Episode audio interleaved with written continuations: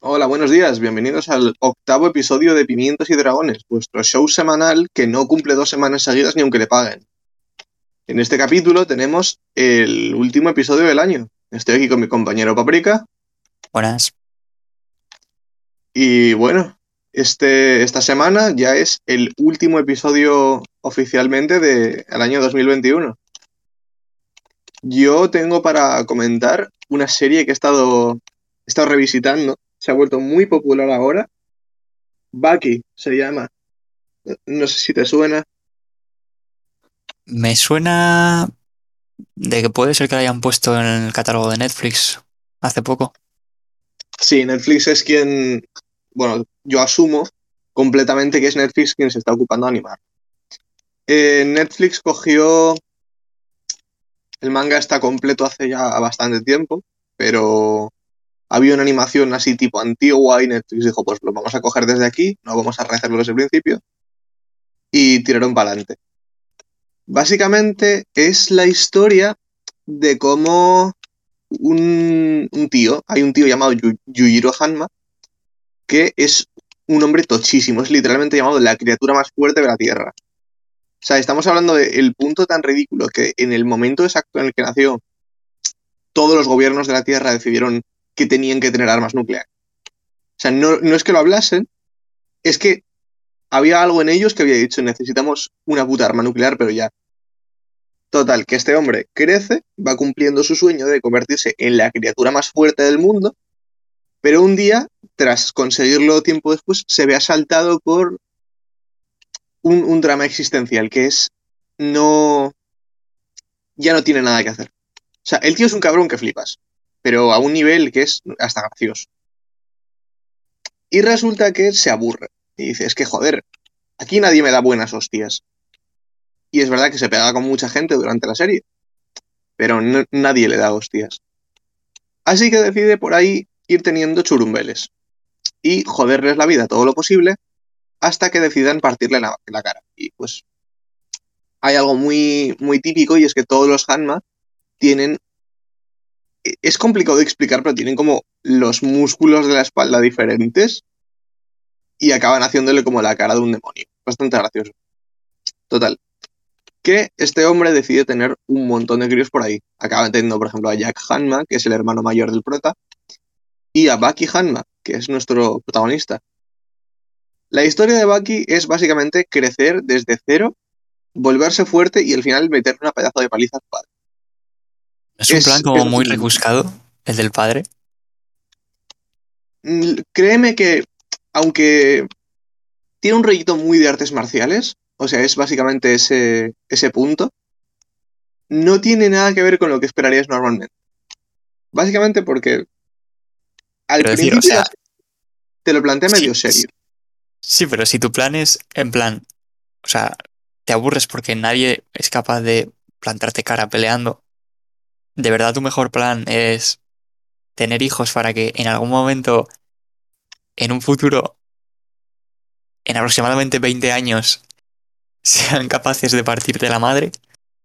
A ver, lo que pasa con esto es que tienen como una genética muy tocha. Rollo muy, muy, muy tocha. Y no hay nadie en la Tierra capaz de plantarles cara. O sea, este hombre, todos los gobiernos de todos los países le dejan hacer lo que quiera en todas partes porque no le pueden oponer fuerzas. O sea, es, ridículo lo que este hombre es capaz de hacer. Total, que eh, decide aprovecharse de eso y, pues oye, crea, crea la existencia entera de Bucky. Y aunque la serie al principio puede estar vista de forma un poco... Joder, otro Dragon Ball, ¿sabes? No. No, esto es mucho más bruto. Es... Aquí la cosa no va de artes marciales per se, aquí la cosa va de por ejemplo, tienen, es mucho más callejero. Hay una cosa que se dice en, en varios episodios de Baki, que es si eres un luchador que solamente es capaz de pelear en, en combates acordados y solamente eres capaz de pelear en, en un ring pactado con un tiempo, no eres un luchador.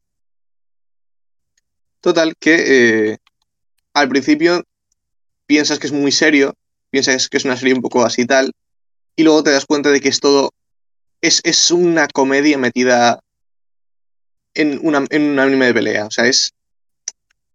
¿Cómo te explico yo esto? Hay, hay personajes canon dentro de esta serie, como por ejemplo el Che Guevara.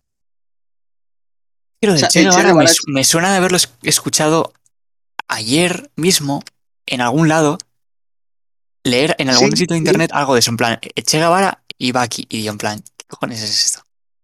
Literalmente hay un punto donde en una cárcel, pues resulta que Baki entra a esa cárcel en concreto para pegarse con un tío, que es el segundo más fuerte, es llamado el, el hombre más fuerte, un Chained, que se llama Oliva Biscuit y es un tío negro de 3 metros de lado a lado. Y no te exagero, es gigantesco el hijo de puta.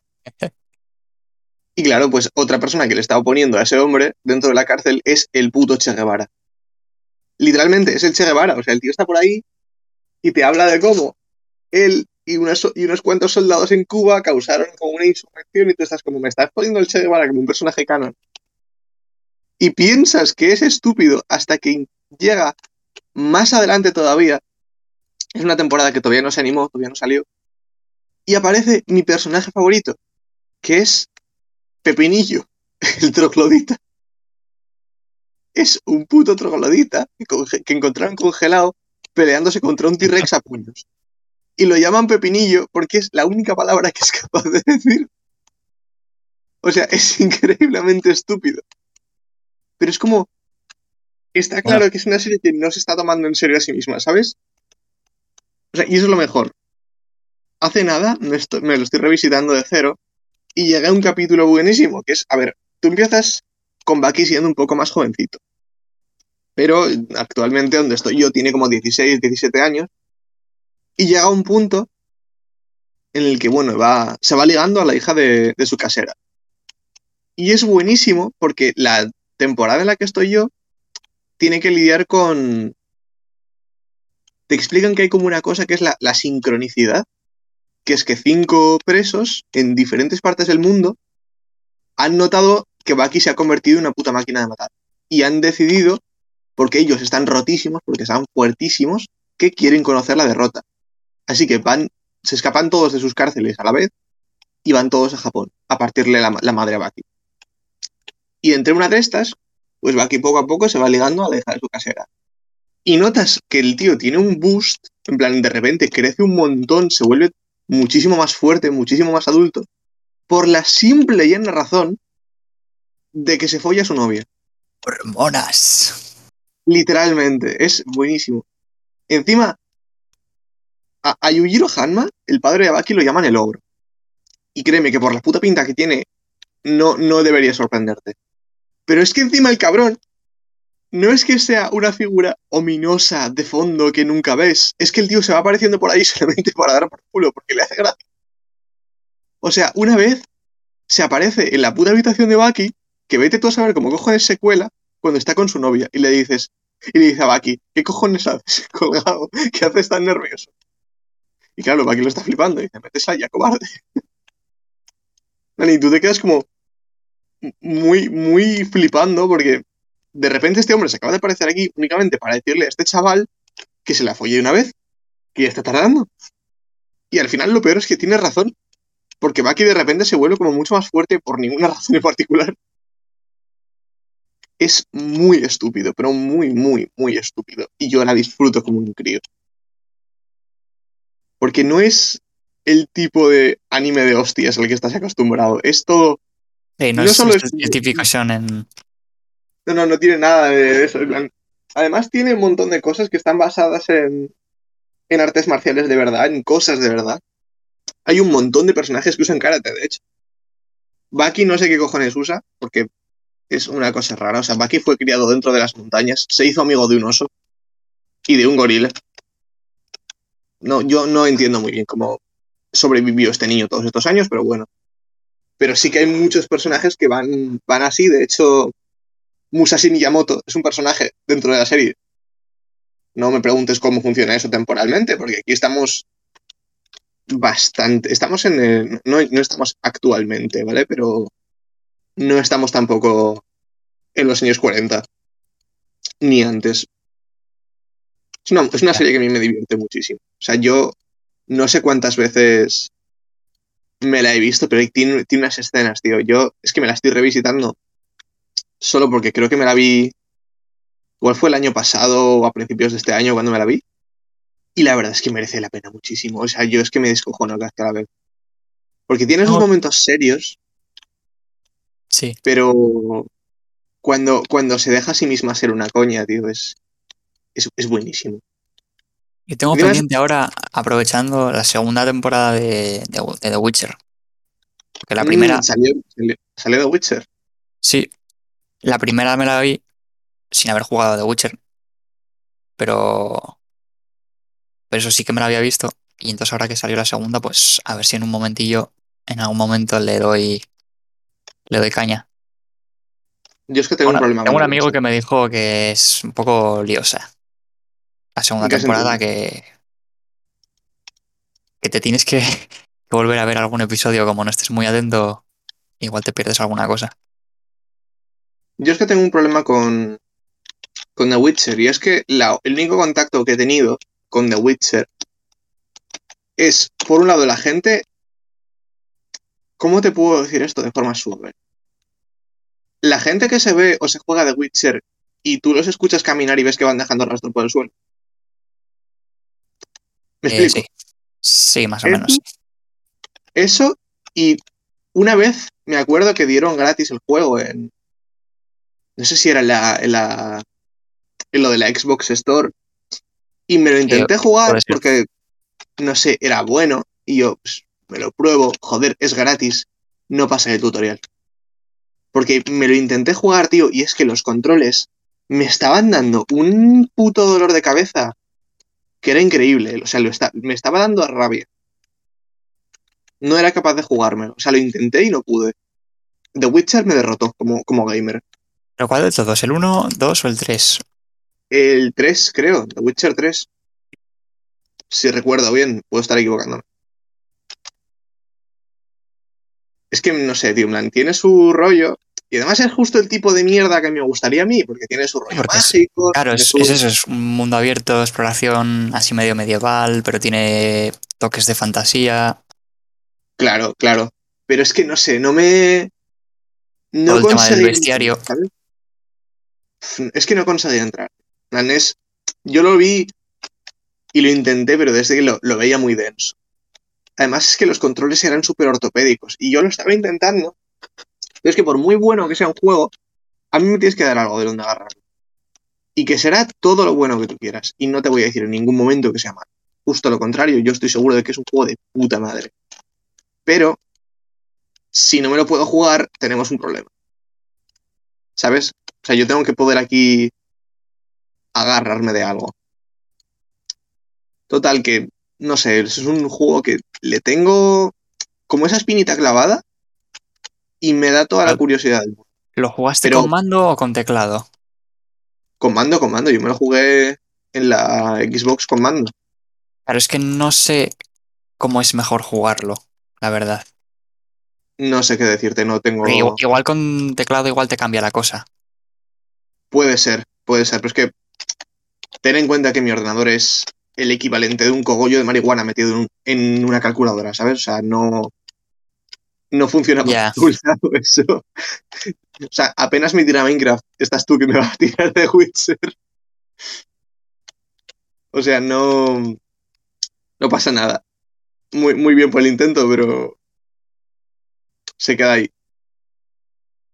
Es que además, Bueno. yo le tengo como... No sé si No sé. sabes, el servicio este de PlayStation, el creo que es el PS Now, Me está sonando Es- mucho, me está sonando muchísimo. o el, o el, o el, el pase este de Xbox, yo creo que también. Son como que puedes jugar a juegos de, de consola en tu ordenador y como que no hace falta ni instalarlos ni nada y entonces es como si diese un poco igual eh, las características de tu ordenador, ¿sabes? O sea que el juego está como alojado en un servidor, entonces al no estar jugándolo propiamente en el ordenador, sino que estás como usando el ordenador como por así decirlo, como un proyector, entonces eso te ayuda mucho a nivel de rendimiento. O sea, yo sé de gente de, de, Eso lo sé. eso lo de conozco. Latinoamérica y tal que ha aprovechado para jugarse juegos que realmente sus ordenadores no lo tiran con, con, ese tipo de servicios.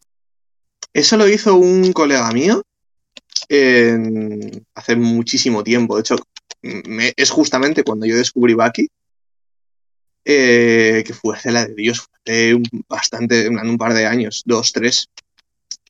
Y se jugó pepinazos con un ordenador del, del palo como el mío, vamos. Lo que pasa es que no. Verás, es que es de pago. Lo siento mucho, pero yo aquí. Es de pago, claramente que es de pago, pero es que te está dando juegos muy buenos gratis. O sea, Sí, sí, no, pago, no, no pero ¿eh? obtienes algo a cambio, ¿sabes? Me parece, me parece un- Siempre hay perfecto. ofertas. Hay ofertas, entonces puedes, Sí, sí, puedes sé pillarte cómo va. cosas, por ejemplo, un año por 50 pavos o una cosa así, que es como en plan, joder. Si, No, lo, amortizas, es muy rentable. Yo no te digo que sea malo, eh, ojo, es un sistema de pago que, al contrario que Disney Plus, Netflix o cualquier otra cosa que te imagines, en este caso, por esta vez, estoy de acuerdo. O sea, joder, es un pedazo de sistema de la hostia, que es prácticamente infalible. O sea, ¿cómo me explico? Es un. Es el sistema perfecto para cualquier jugador de, de ordenador. Porque, de hecho, tienes un catálogo, si no recuerdo mal, que es completamente accesible en todo momento. Sí, y luego tienes otros como que van rotando. Claro, y es como. No es el típico catálogo de juegos que no se conocen ni su puta madre. Exacto, exacto, son juegos buenos. Tipo, yo creo que una vez tenían puesto el puto Yakuza, ¿sabes? Toda la saga Yakuza. Sí, sí, y el Red Dead Redemption 2 estuvo, estuvo todo el verano, creo. Claro. Y joder, me das juegos como esos para jugarme durante todo un verano. Vamos, yo no, no saco, no saco la cabeza de que es. Es que es. Yo le Pues tengo. Me, me quiere sonar que, que hay como una especie de versión gratuita de prueba, rollo que te permite, no sé si era como una co- cosa así como de una hora al día, usar el Joder. servicio completamente gratis. Eso no está nada mal. Voy a echarle un ojo después. Porque, me quiere oye, sonar, ¿eh? No estoy seguro del todo, pero algo así me quiere sonar. Entonces, míratelo. ¿sabes a cuál me he metido ahora? A ver, dime. Yo es que tengo un catálogo de juegos para Play 4 que me quiero pillar con el tiempo. Tengo, bueno, lo que te comenté un día, tengo cosas de Yakuza, tengo Bloodborne. Y uno de los juegos que tenía era el Final Fantasy XV. Y resulta que mi padre, siendo fan de la saga Final Fantasy durante muchos años, pues mi madre un día le compró el juego de gratis para que usara la Play que tenemos mi hermana y yo. Y pues lo empecé a probar ayer. Y a ver, es un juego que hasta ahora es divertido. Es el primer Final Fantasy en toda la puta historia que encuentro que tiene. No tiene combate por turnos, o sea, tiene. Te pegas y ya. Te pegas y punto. Tienes a, a cuatro colgados que he podido ver hasta ahora. Y van viajando por ahí en un puto cabrio. Su rollo aún no lo he pillado. Plan, Yo empecé, estuve un par de horitas nada más porque tenía cosas que hacer. Básicamente están viajando para que el protagonista, que es el equivalente a coger a, a Sasuke y ponerle una chaqueta de cuero, literalmente tiene el mismo pelo. De repente, el tío este es como un príncipe, ¿no? Y tiene que hacer un viaje por ahí y creo recordar que es para ir a buscar a, a su futura prometida y casarse. No, no, lo, no he llegado a entrar mucho en, en detalles de Lore por ahora. Un spoiler que sí que me sé es que le van a acabar jodiendo que flipas y va a tener que buscar por ahí un artefacto mágico o una cosa antigua de sus ancestros. Total, que pollas. Eh, que se va por ahí con estos tres colgados, que son sus amigos. Y es verdad que tienen como un ambiente muy, muy amistoso, tienen un ambiente soy muy familiar, pero hay algo que me rechina de ellos, tío. Y es que tienen. Tú los ves interactuar y exceptuando a Prompto, que es un tío rubio, es jovencito, le, le mola la fotografía, es así, es así, ¿sabes? Es- parece un pollito, el tío, literalmente. exceptuándole a él, no está claro que todos los, que los otros dos sean amigos de verdad. No porque se lleven mal, sino porque no se lo no es que lo traten mal, es que los veo muy serios, tío. O sea, tienes a Ignis, que es como el cabecito del equipo. Es un tío que se dedica. conduce, cocina. Es un poco así, ¿sabes? Bien. Un, un adulto así con cabeza. Y luego tienes a Gladiolus, que es un pedazo de gigante tatuado que mete puños y ves que está claro que mete puños y es muy imponente. Es el hombre que va a conciertos de heavy metal y no te acercas a él porque te saca como tres metros de altura. Y yo los veo viajar como en un cable. Ojo, verlos, verlos viajar en coche, que tú, tú de hecho vas controlando el coche por las carreteras y tal, un poquito ortopédico, pero no me quejo. Me ha dado ganas, tío, hasta de coger el coche. O sea, de, solamente de verlos por ahí con la radio puesta, porque se va muy a gusto. Hasta ahora parece que me confunde de los Final Fantasy es en plan que, que, no tengan nada que ver uno con otro temporalmente o, en el universo. A veces, a veces, tienen que ver, pero buena suerte averiguando cuáles cuáles. Claro, o sea, yo es que en plan, sin haber jugado a ninguno, ¿no? En mi cabeza Final Fantasy es como una especie de rollo fantasía medieval un poco más clásica, ¿no? Y luego de repente veo, en plan, a ver, me refiero al estilo de el, 7 y el 8 y por ahí, que son como un poco más, más RPG clásico. Pero luego veo estos últimos que eh, hay ciudades, tienen móviles, eh, conducen coches y tal, y digo yo, eh, ¿qué, ¿qué ha pasado aquí? ¿Dónde me he perdido yo? ¿Sabes qué es lo que me... De es algo que yo considero algo positivo. Porque a veces, o sea, a mí me gusta mucho la fantasía medieval, pero me gusta también ver dónde llevaría todo eso naturalmente. Tipo, estoy viendo fantasía medieval, pero quiero ver un mundo donde, yo qué sé, ha pasado, han pasado los siglos y hay dragones y hay, hay rollos de estos, pero ¿dónde, dónde acaba todo esto? O sea, ¿cómo evoluciona un mundo más adelante que tiene magia? Y mola un montón porque aquí está bien aprovechado. O sea, aquí tienes, tienes coches, tienes gasolineras, tienes ciudades, tienes de todo. Y tú lo ves y está muy claro que sí que es el lugar, digamos, más natural donde llevaría todo esto. Por lo menos tal y como yo lo aprecio. ¿Cuál es el único un ting así que rechina un poco. A ver, los controles son un poco culo. Eso es verdad. Porque igual es que no estoy 100% acostumbrado, que obviamente acabo de empezar, ya me jodería estarlo. Pero tiene como un... Como, ¿Cuál sería la forma adecuada de decirlo? Tiene como un sistema en el que tienes como. En el la típica cruceta, ¿no? Tienes varias armas. Y tú te las puedes ubicar en. Las puedes ir cambiando, tienes diferentes cosas y demás, bueno. Pero tiene esta mierda de. ¿Cómo te lo, cómo te lo explico yo? Vas cambiándolas, vas pegándote, pero es que los controles son muy raros. Porque el prota tiene una habilidad que se llama Lux. Su, poder es básicamente Minato, de Naruto. O sea, esto empieza a tener demasiadas referencias a Naruto como para que yo empiece a creerme que no está cogido de Total. Tira un arma y donde tira el arma se te pega. Muy bien. Pero es que está puesto en el peor botón, en el peor botón posible. Tú das hostias con círculo. Con cuadrado esquivas y con triángulo te te pegas. Y es que eso no me, no me entra por ningún lado. O sea, puedes cambiar los controles, pero eso es como el de Foul y es con el que estoy jugando. Y tiene como... O sea, está divertido. Por ahora. Me gusta el rollo que llevan. Pero me pasa lo que me pasa con todos los Final Fantasy. Y es que a esto. No, no sé cómo entrarle a esto. O sea, genuinamente no tengo muy claro cómo, cómo abarcar un mundo tan jodidamente denso como es este, ¿sabes? O sea, es el puto Final Fantasy, es gigantesco.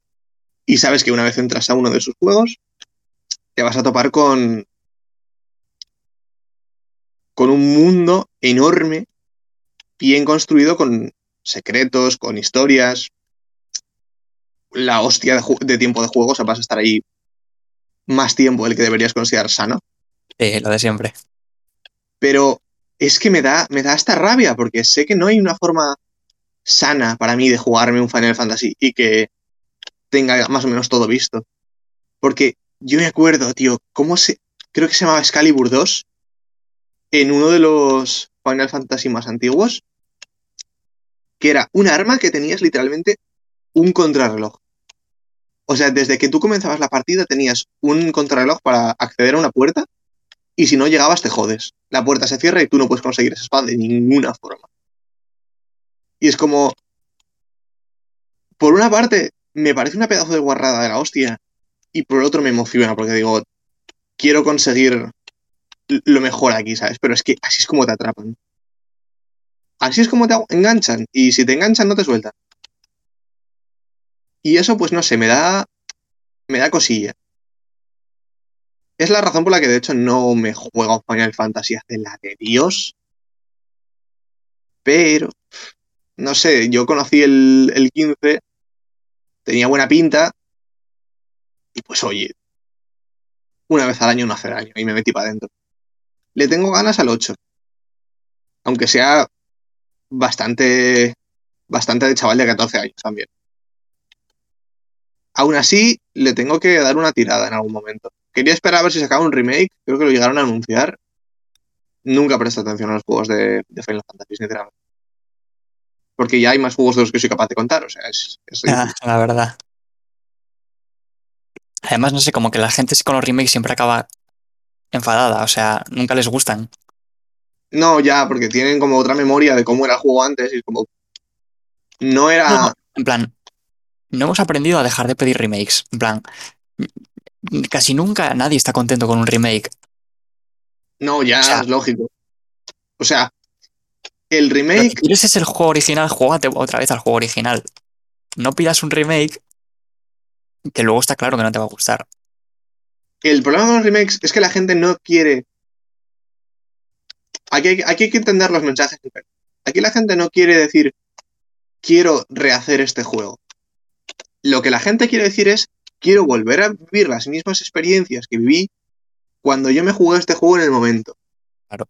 Pero quiero que sean tan al puto milímetro que tú no puedes conseguir eso. Porque el poder de la nostalgia es un arma de doble filo de la hostia. Porque tú no puedes llegar a ese punto, no puedes acceder, digamos, a um, darles algo tan, tan clavado, tan exagerado. Porque ellos saben que tú no puedes y les jode el doble. La nostalgia es algo que a mí me da. Es que me pone hasta triste. Yo tengo una, una amiga a la que, ojo, mucho, mucho aprecio, mucho cariño y todo. Pero hay una cosa que hace que es que me da mucha rabia. Nunca se ve los finales de las series de su infancia, pero nunca, ¿eh? Ojo. Y no lo ha hecho nunca. O sea, no hay series que le encantan de toda la vida. Eh, cuando acabó Hora de Aventuras, y está emocionadísima. Nunca se vio el final, porque según ella, eso significa que su infancia se ha terminado. Es una persona de nuestra edad. Es una, significa que su, que su serie ha terminado, que su infancia ha terminado. Que esto ya pasó. Esto ya fue hace años. Y es como esa manía que tenemos todos de intentar agarrarnos a cosas de antes, intentando buscar las mismas experiencias. Es que ya no es. Ya no puedes acceder a eso otra vez. Fue yeah. algo de una única vez, ¿sabes? Es como. Se terminó. Tanto tu nostalgia. La nostalgia es un veneno también, porque además es la maldición de los recuerdos. Porque tú recuerdas algo, pero no lo recuerdas digamos, tan bien como, como tú crees. Tú lo recuerdas según más o menos crees, según tú ubicas.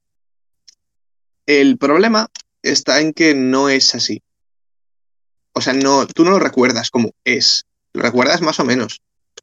Y eso es una mierda cuando te das cuenta de que en realidad las cosas eran mucho peores de lo que parece. Tipo, esa nostalgia así tan bonita y tan idílica que tenías se quedó un poquito con el culo al aire, ¿sabes?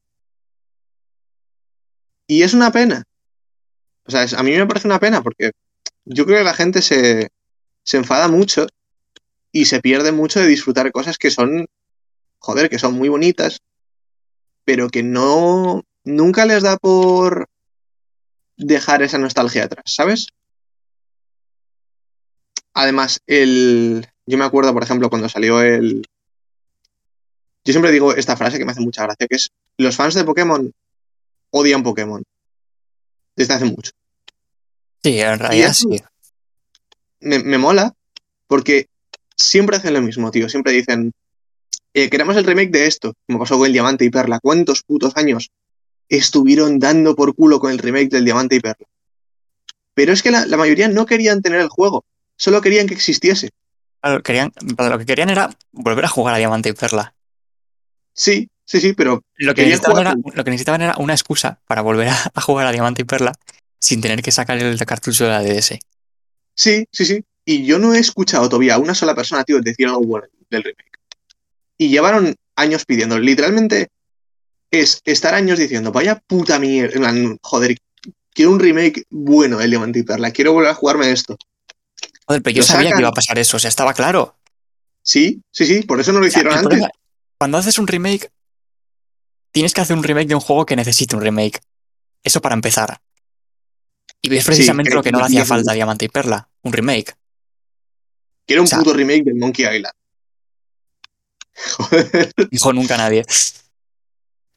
es que a ver, O sea, y- cuando, tienes, Es- cuando es- haces un remake, es por un motivo que en su momento, por limitaciones técnicas o cualquier otro motivo, o mm, mil cosas, el juego no salió como tú querías que saliera. Y en plan, y no llegó a ser la idea que tú tenías en mente del juego. claro, no es hacer el juego otra vez, porque sí. Es Claro, intentar conseguir la Ese, misma idea. es el problema con, con Pokémon, que lo que han hecho es repetir el juego, cambiando un poco los gráficos y, tampoco demasiado, porque gráficamente no le hacía falta un remake a esos juegos. Claro. Yo creo que el, el problema que tiene más así es simplemente que no. ¿Cómo, cómo explico? Sale, piden el juego, ¿no? Piden el remake, pero muchísimo. Lo piden con todo su corazón, lo piden, dicen, por favor, nunca te vamos a pedir nada más, solamente danos este regalito. Y en algún momento, pues la compañía se copa y dice, bueno, dadnos dinero, ¿vale? Pagadnos muy bien, dadnos este eh, comprad mucho este juego. Y hacen el remake y dicen, gracias, papi Nintendo. Muchas gracias, nunca te volvemos a pedir nada. Reciben el juego y dicen, vaya puta mierda, lo odio. ¿Cuándo, ¿cuándo haces el siguiente remake de la siguiente generación? Y empezamos otra vez. O sea, yo tengo ya. Yo ya sé que vamos a estar en plan esperando, porque ya, ya he pillado el conteo. Yo sé que hay un conteo y estamos esperando a que acabe la.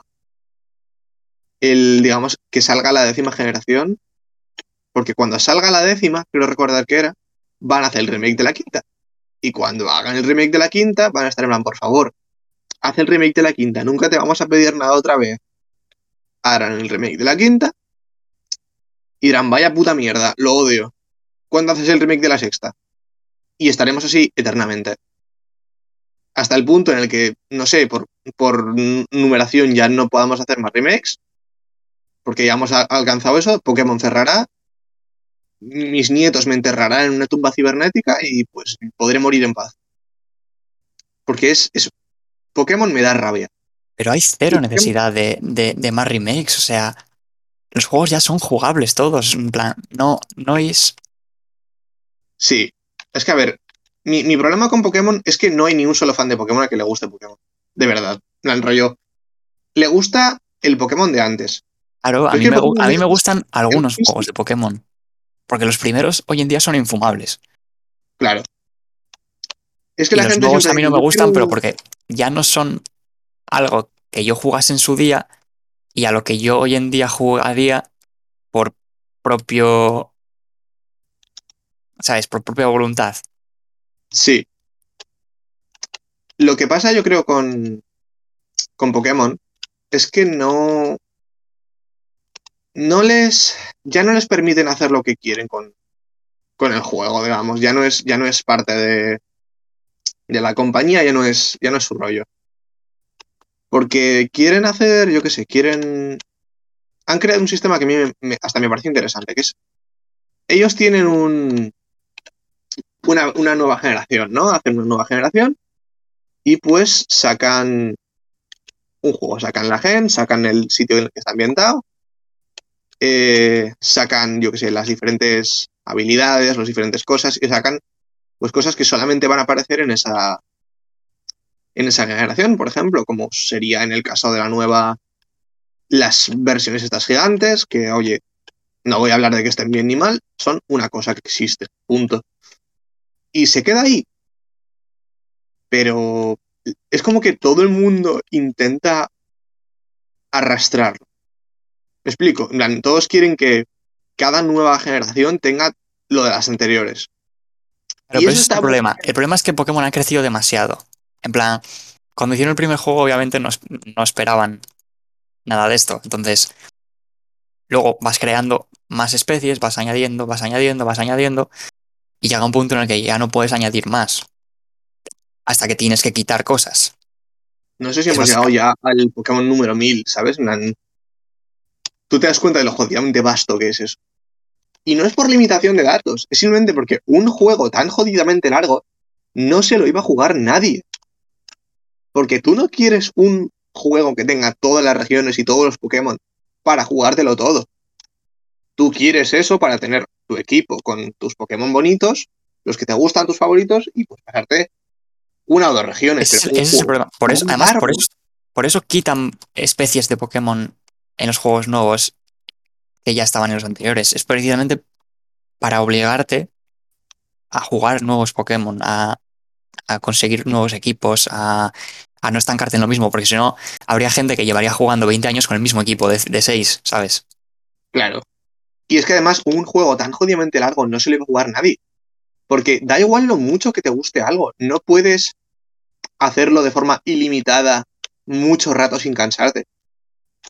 A mí me gusta mucho la saga de Bill Minecraft. Es una saga que, oye, me divierte, me ha gustado siempre, no le veo, no le busco muchas vueltas. X, me hace gracia la historia y me doy de puños, poco más. Total. Pero nunca he sido capaz de jugarme todos los juegos de una atacada.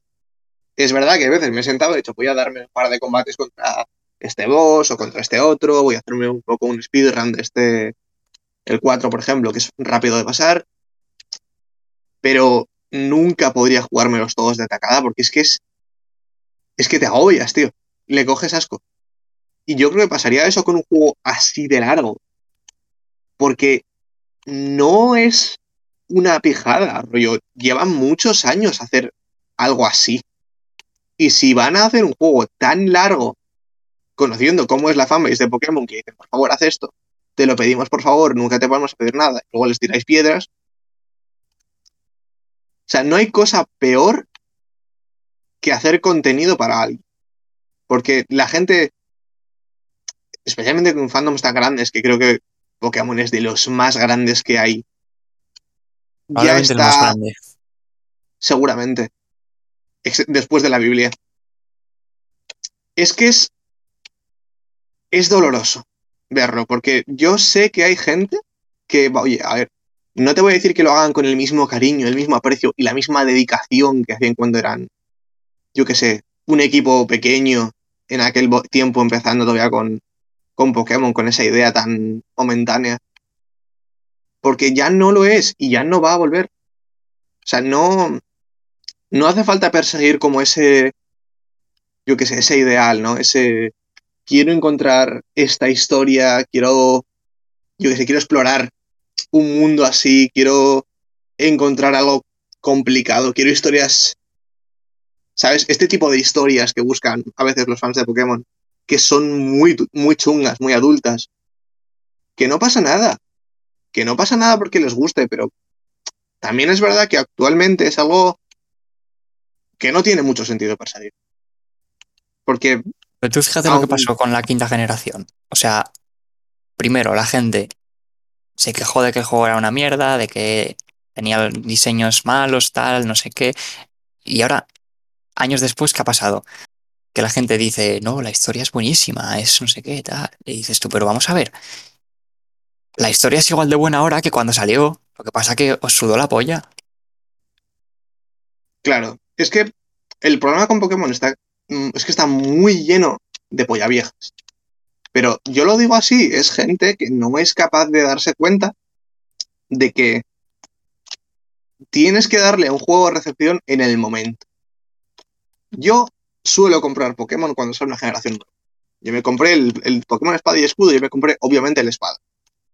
Y la gente le tiró mucha mierda. Dijeron, es un asco, lo, lo odiamos. Muy mal, caca.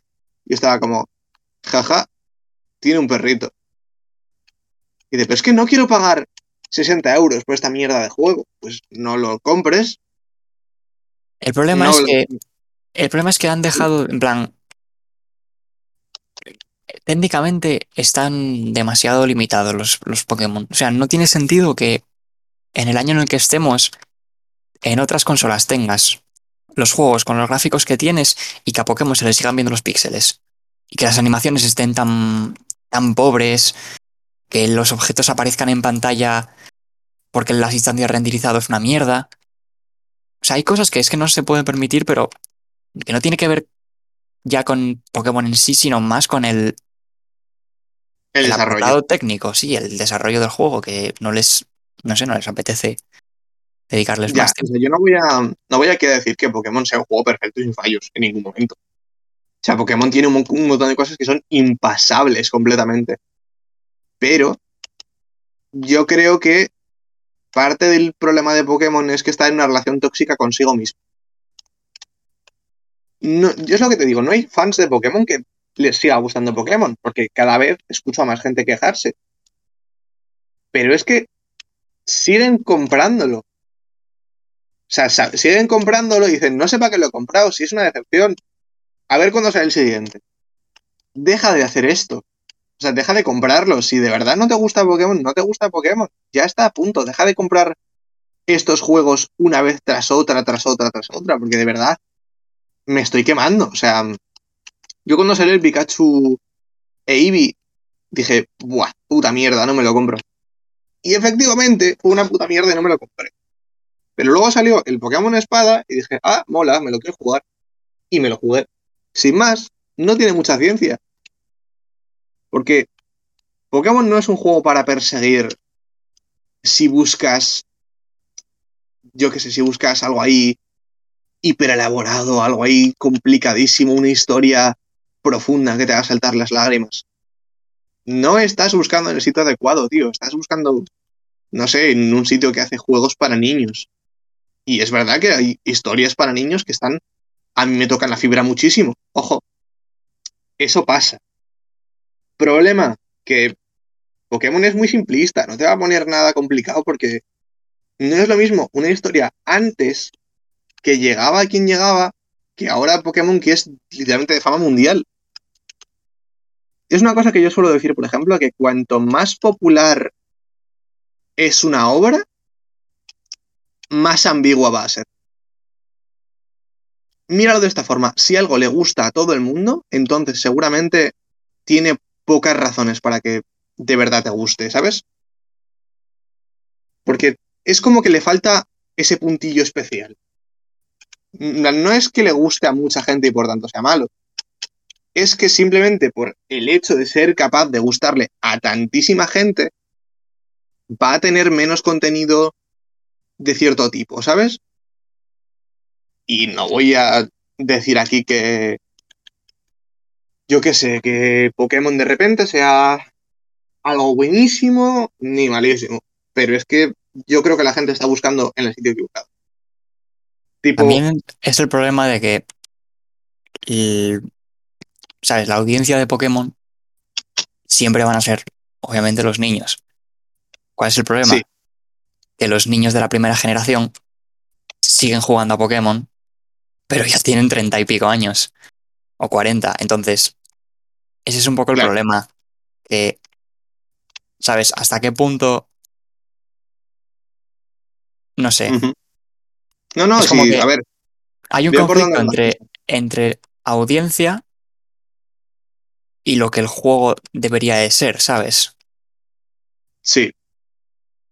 Porque podrían hacer un Pokémon para esa gente adulta, pero entonces, ¿hasta qué punto sería un juego de Pokémon o otra cosa, ¿sabes? A ver, si quieres un, Pokémon adulto, tienes el contenido que hacen algunos fans. Yo conozco gente que se ha disfrutado más el Pokémon Iberia que cualquier otra cosa. En cambio, también conozco gente que lo odia con todo su corazón. Bueno, cada cual. La cosa es. Yo creo que Pokémon ya no. Ya, ya está en dos ligas diferentes. En un punto de su vida tuvo que escoger. Y es que supo escoger perfectamente. O sea, no, no se equivocó. Va a cobrar más haciendo juegos para niños que Además, preocupándose por. sacan, sacan más dinero con el merchandising que con cualquier otra cosa. Entonces, ¿por qué preocuparte de eso? O sea, yo lo. Yo lo pienso y digo, es que. ¿Qué más da? O sea, es, Ahora, es un hoy en día, hoy en día, si te fijas mucho, en los. Pasa sobre todo con primera generación, tú veías el diseño de los Pokémon y decías, vale, el diseño de los Pokémon no es el de unos bichos para un juego de niños. ¿Sabes? Hay algunos que sí, que son. En plan, pueden, pueden entrar bastante bien, pero tienes otros diseños que dices, esto en un juego de niños no pega. En plan, yo que sé, cosas como. eh, no sé, Voltor mismamente. Son cosas que dices tú. Podría haberse. El mismo concepto podría haberse hecho de otra, de otra forma para que Sí. fuera más enfocado a un público infantil. Entonces, ese diseño en los primeros sí que era un poco más adulto. Y hoy en día, si te fijas, no vas a encontrar ni un diseño de ese tipo en, en los nuevos Pokémon. O sea, siempre son cositas así muy adorables, tal. ¿Pero por qué? Porque al final está pensado para que pueda ser transferido a, a hacer peluches, a, a que salgan una carta de Pokémon, etcétera. Entonces, lo que antes podían ser diseños feos hechos a posta porque tenían un sentido, pues hoy en día son eh, cosas peluchitos con, con ojos saltones y grandes. Sí, O sea, no vas a encontrar. Puedes encontrar en los, en los últimos Pokémon, juegos de Pokémon, en generaciones, puedes encontrar diseños genéricos o que no te digan nada. Pero diseños feos estéticamente no vas a encontrar prácticamente. Y es por eso.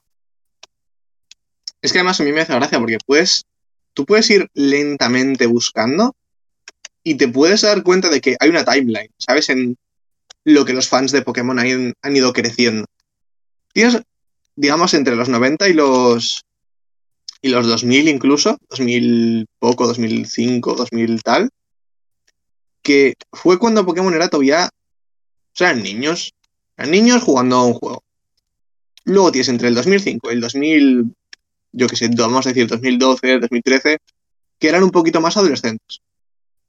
Y esto lo puedes ver reflejado en el contenido de Internet, que es cuando empezó a salir, pues yo qué sé, las míticas creepypastas de Pokémon, tío.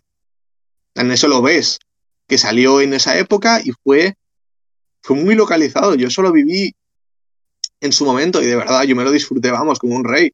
Me hacía toda la gracia, me encantaba. Pero luego de repente ya llegamos a la época actual, que ya los fans de Pokémon son un poco más adultos. Y la verdad es que, oye, es un juego que merece muchísimo la pena, pero solo merece la pena si eres capaz de ponerte el chip de que ya no es exactamente lo mismo que antes. O sea, no te vas a encontrar lo mismo de antes. Ni deberías buscarlo. Si lo buscas te vas a llevar una decepción y la verdad es que a mí me... No sé, me, apena que mucha gente se está perdiendo juegos que podrían disfrutar si pusieran el mismo chip que ponen con, con juegos más tranquilos. Tipo, no hace falta que vayas a Pokémon buscando hacerte un tryhard, ¿sabes? Con todo ese, ese ambiente complicado, montando intentando hacer un equipo invencible, buscando historias complejas. No, juégatelo como te jugarías en Stardew Valley. Dice, Pero es más caro, ya, ya sé que es más caro, pero X es una puta compañía, tienen que ganar dinero. Y es una cosa que le decía a un amigo hace mucho, que es que una compañía no está hecha para, para ti, está hecha para ellos. Y eso no está mal. O sea, una compañía está hecha para ganar todo lo que puedan, explotando el mercado que tiene a su alrededor. Una compañía no es, digamos, un servicio como el heladero de la esquina, que si vas todos los días a comprar se acuerda de tu nombre. Es una cosa que existe y quiere tu puto dinero y nada más, y que te den por culo. Y si es capaz de empujar para sacarte menos, pues va a empujar para sacarte menos.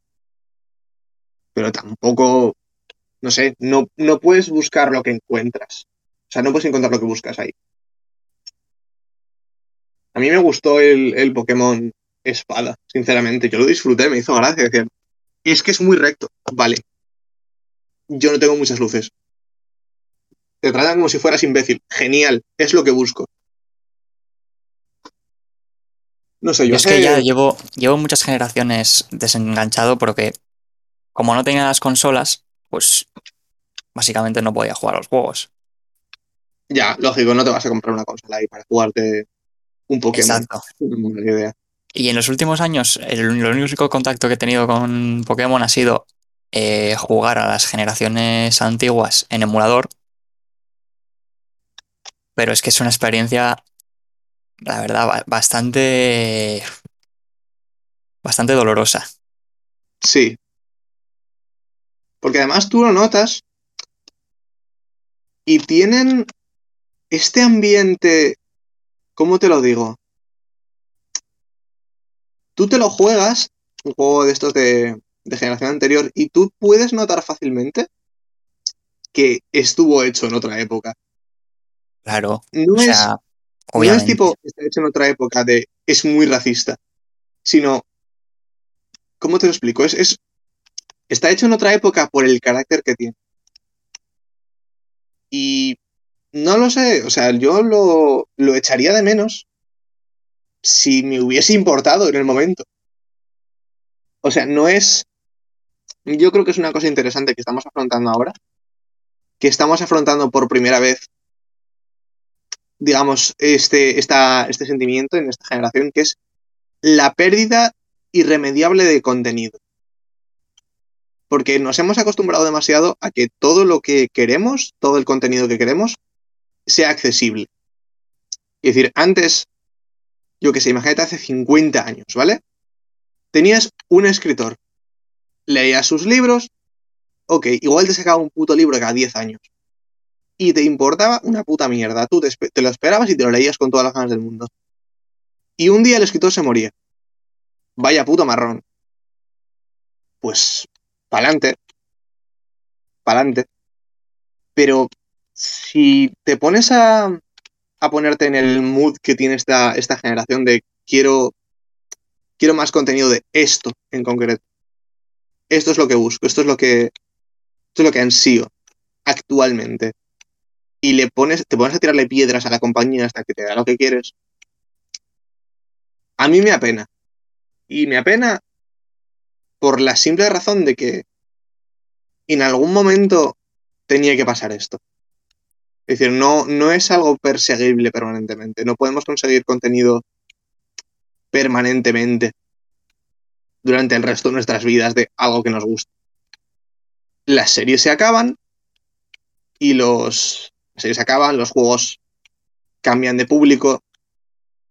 Lo que hay que saber es, al fin y al cabo, pues seguir con tu vida, haber Sí. disfrutado por la experiencia que te da y, y ya está.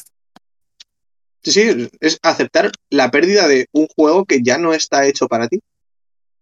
Que simplemente De ya todas no- maneras, con la quinta generación, el problema fue ese que la gente, en plan, los, los fans old school de Pokémon, no se dieron cuenta de que era un juego hecho para ellos, precisamente porque si lo ves a día de hoy, te das cuenta de que, por ejemplo, los diseños de los Pokémon intenta como emular en cierta forma al, al catálogo original de la primera generación. O sea, tienes prácticamente el mismo tipo de Pokémon. O sea, cualquier Pokémon que pienses de la primera generación tiene una especie de homólogo en la quinta. Por ejemplo, piensas, vale, eh, un Pokémon que tenga que ver con que sea una crítica a la contaminación. En la primera generación estaba Grimer y Muk.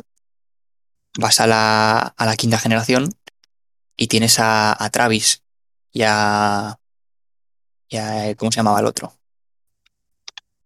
No me ¿Sabes el que acuerdo. te digo? La bolsa de basura. Ah, sí. Vale, pues en la primera generación tenías una plasta morada y en la quinta generación tienes una bolsa de basura. Que en, en el sentido de la idea del Pokémon es la misma idea.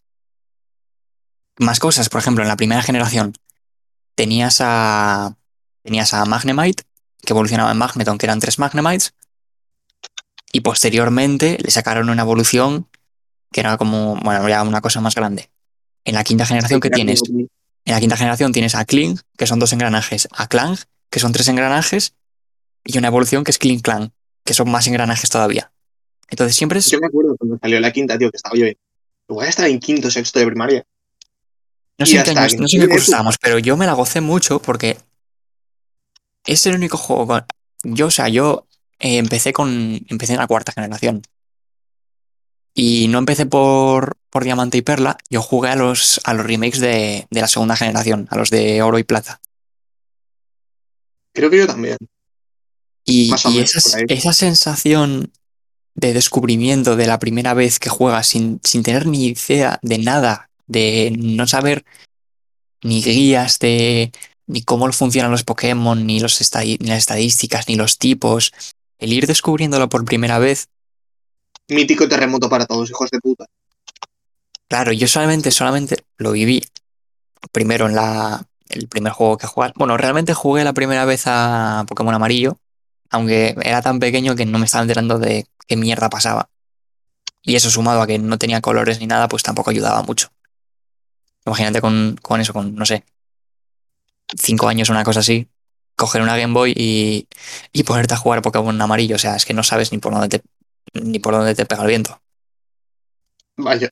Yo me intenté jugar el. Cuando salió la quinta, y me lo intenté conseguir por internet. Fue imposible. Creo que me lo intenté jugar hasta en chino. Yo, de, hecho, el, tenía. de hecho, el.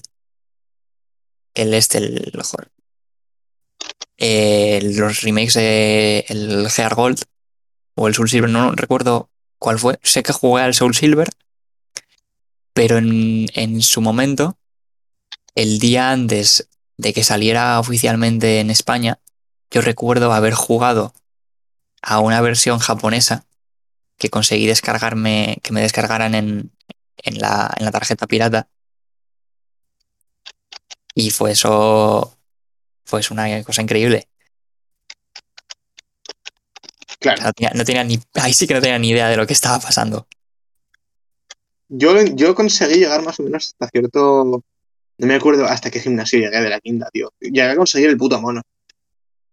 El mono este feísimo, por Dios, que cogieron el concepto de los tres monos sabios y hicieron tres Pokémon, uno planta, Y- fuego y agua. Y es que me cago en es la bast- puta. Los es niños pequeños. es bastante al principio eso del juego, ¿eh? Sí, sí, no, vamos, es que jugándome un chino, ¿cómo quieres que avance? Claro, yo es que en su momento, pues me lo jugué y me plan, Yo llegué hasta los monos, eso, y, oye, pues, muy bien, me molan los monos. Pero me daban un por culo las evoluciones, tío, eran feísimas. Y las Era la evoluciones, cosa la más verdad, que fea eran, que eran muy feas. Tenías uno con, uno con, con pelo largo que parece una Karen, tenías un abuelo. Y no me acuerdo ni del último, así de olvidable era. El del el de la que de la molado. Sí, sí, sí, sí, sí. Me hubiera molado mucho el tener un, uno decente, tío. Uno de ellos que diga yo, joder, me mola este puto mono, ¿sabes? Encima es de mis tipos de Pokémon favoritos. Los monos. Porque no intentan ser un diseño bonito, sino que es más un diseño con sentido. Porque si te fijas, el de fuego es el mono que no oye. Porque tiene, tiene las orejas inflamadas en el diseño. Si te fijas, tiene las orejas grandes y te das cuenta de que es sordo. Y no recuerdo, no recuerdo si es la, la de agua, la, la tipa del pelo. Si te fijas en el diseño, tiene los ojos cerrados. Entonces te das cuenta de que esa es la ciega. Y el otro pues era el mudo. Porque te haces. está- si te fijas el, el de planta, estaba como levantando el pulgar en plan, ok. Y es como que hablaba lenguaje de signos, porque no podía hablar. Entonces te hacía gestos.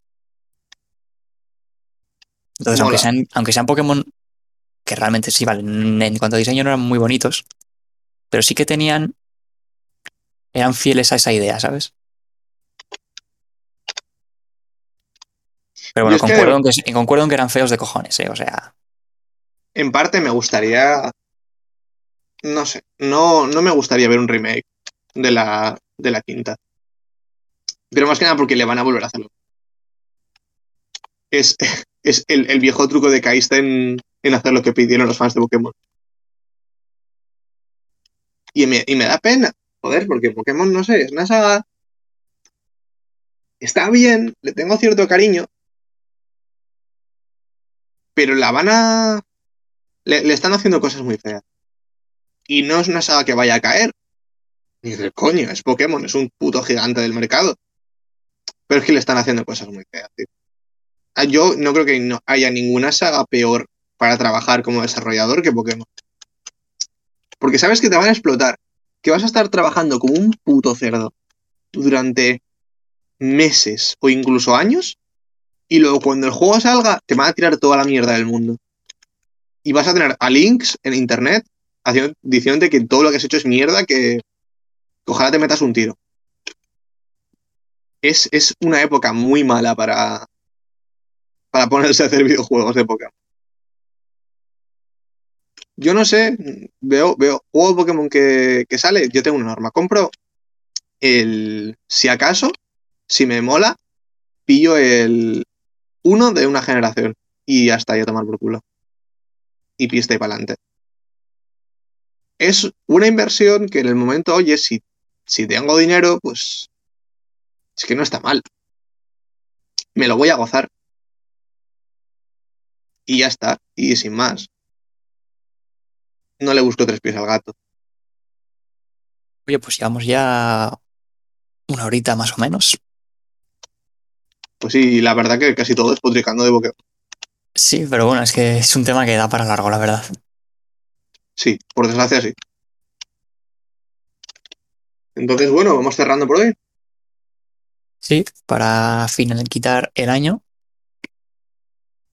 Pues muchas gracias por habernos escuchado, sobre todo si habéis llegado hasta el final. Recordad que tenemos un Twitter que existe, que está como concepto.